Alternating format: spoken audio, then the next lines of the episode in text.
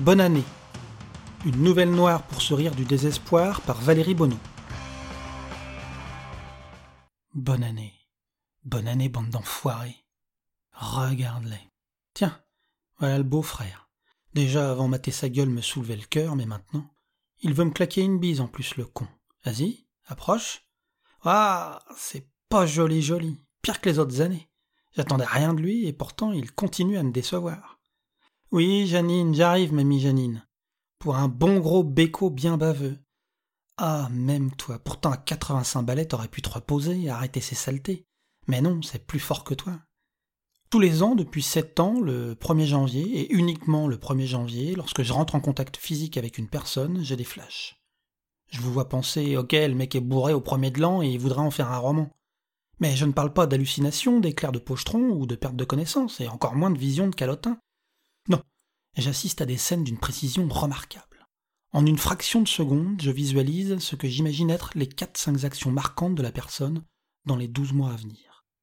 La première année, ça s'est déclenché avec un de mes meilleurs amis. On est bourré, on est heureux, on est une dizaine à picoler, et à minuit, je l'embrasse. La vision, la première, m'a tétanisé. J'ai ressenti un choc physique, mais surtout, j'ai vu mon pote en train de tabasser sa copine, violemment. C'était un flash, mais un flash d'une cinquantaine de claques et de coups de poing. Chaos debout. J'ai vomi mes tripes sans comprendre. Non, je raconte des conneries. J'ai instantanément percuté que ce que je voyais allait se produire. Comment, pourquoi? Jamais été foutu de le savoir, et sept ans plus tard, je reste dans le même brouillard. Trois mois après ce premier flash, mon pote a débarqué chez moi, paniqué et nerveux. Ça va, t'as l'air secoué C'est Emma aboie-t-il. Emma, son amie de l'époque, celle qui dérouillait sévère dans ma vision. Qu'est-ce qu'elle a, Emma Elle est devenue folle, elle me fait flipper.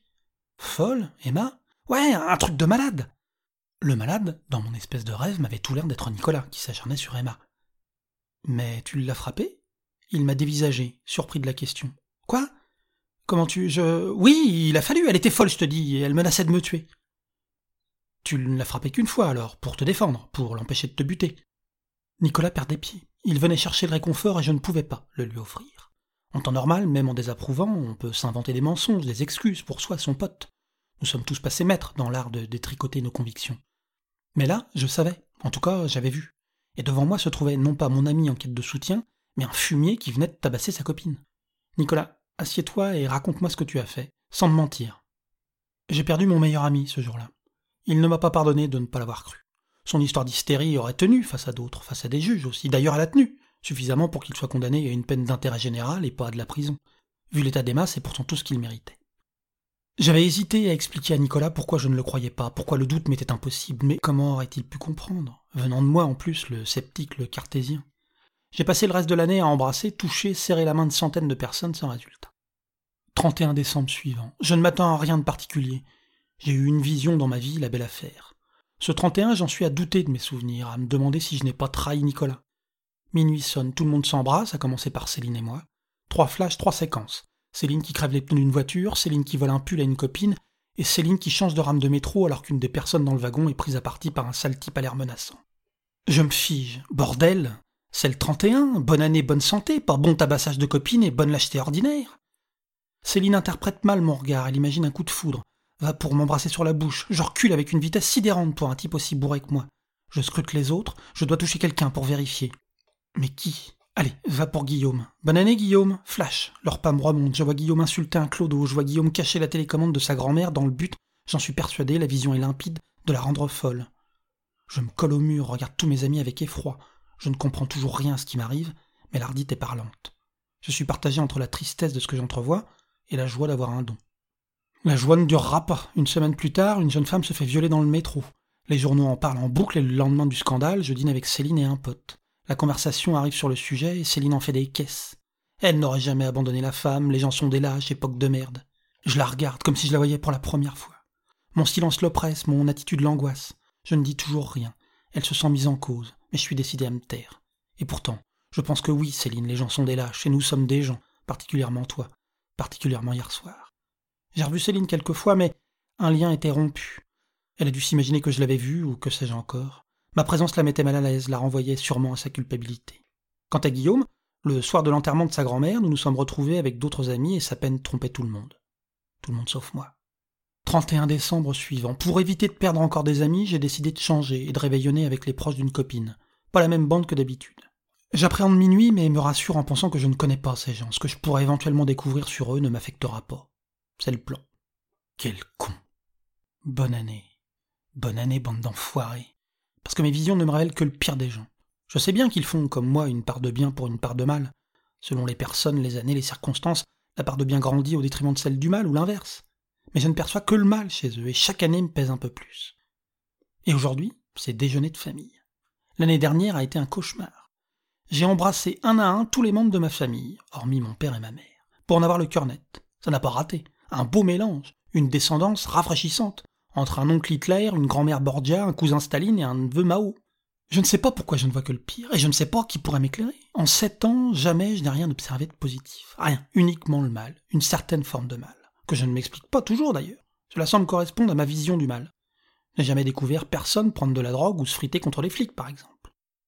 Je ne savais pas avec certitude si mes flashs étaient calés sur ma morale ou si je ne pouvais tout simplement pas tout absorber d'un coup.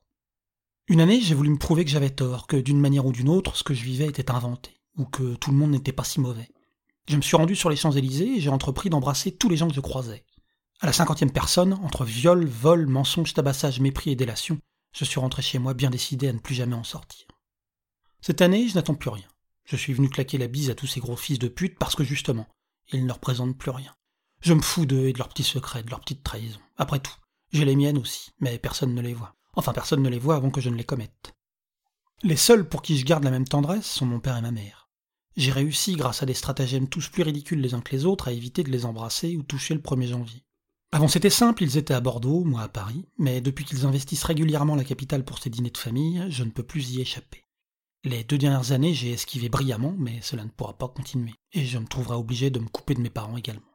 Je fais un petit tour de l'assistance et j'entame mon calvaire.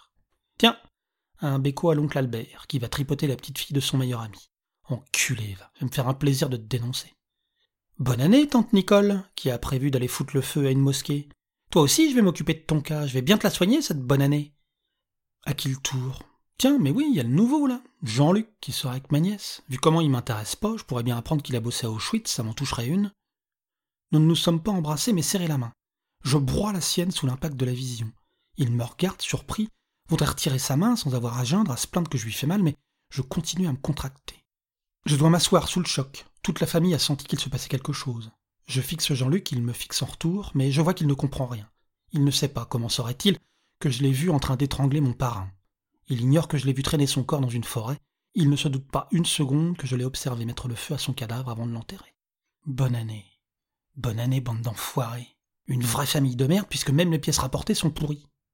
Je cherche mon parrain du regard, il est là, dans un coin, discret, comme souvent, comme toujours. Je passe de Jean-Luc à mon parrain.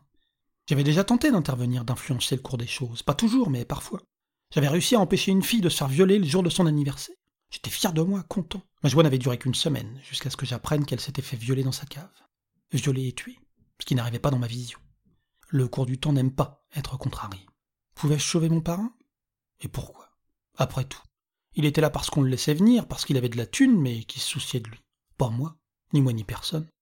Que quelqu'un puisse s'abaisser à le tuer me laissait perplexe, mais pourquoi pas? Et puis il n'avait pas d'enfant, pas de famille, enfin pas vraiment, à part moi. Non, je ne peux pas le laisser tomber, il ne mérite pas ça. Je me lève pour aller lui souhaiter bonne année, je l'embrasse, vision, flash. Je souris. Il me sourit en retour, touché de ce qu'il prend pour une marque d'affection. Peut-être que l'année ne démarre pas si mal après tout. Je porte un toast à toute la famille. Bonne année J'espère que cette nouvelle noire pour sourire du désespoir vous a plu. Si c'est le cas, vous pouvez en retrouver d'autres sur mon site valeriebono.com. A bientôt